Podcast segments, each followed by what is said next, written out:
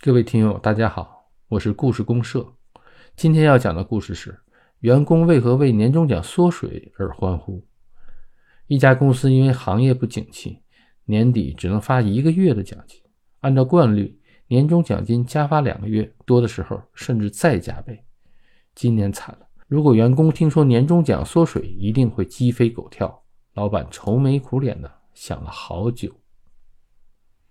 没过两天。公司忽然传来小道消息，由于业绩不佳，年底要裁员，估计要裁百分之二十。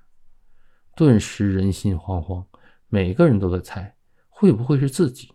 最基层的员工想，裁员一定由下面开始。上面的主管则想，我的薪水最高，只怕要从我开刀。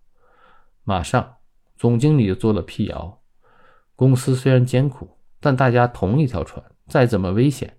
也不愿牺牲共患难的同事，只是年终奖金绝不可能发了。听说不裁员，人人都放下心头上的一块大石头，那不置卷铺盖的窃喜早压过了没有年终奖的失落。眼看除夕将至，人人都做了过个穷年的打算，彼此约好拜年不送礼，以共度时间。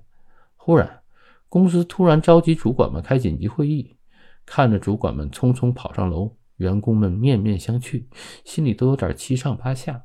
难道又变卦了？没几分钟，主管们纷纷冲进自己的单位，兴奋地高喊：“有了，有了！还是有年终奖，整整一个月，马上发下来，让大家过个好年！”整个公司大楼爆发出一片欢呼。听了这样一个故事，我就在想，为什么用不同的沟通手段？就让人有不同的感受。这里的关键是管理别人的预期，超出预期的惊喜往往能够给别人最好的感受。请大家也思考一下，如何管理你老板的预期，你员工的预期，在初始预期的设定上，你是否学到了某种技巧？请把你的看法发到评论区，一起讨论。如果你喜欢这个节目，别忘了订阅。